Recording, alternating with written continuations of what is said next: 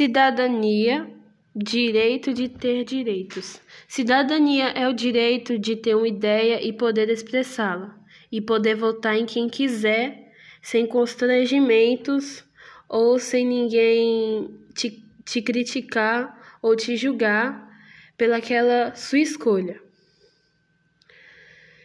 Cidadania respeitar o sinal vermelho no trânsito e não jogar papel na rua, não destruir os telefones públicos.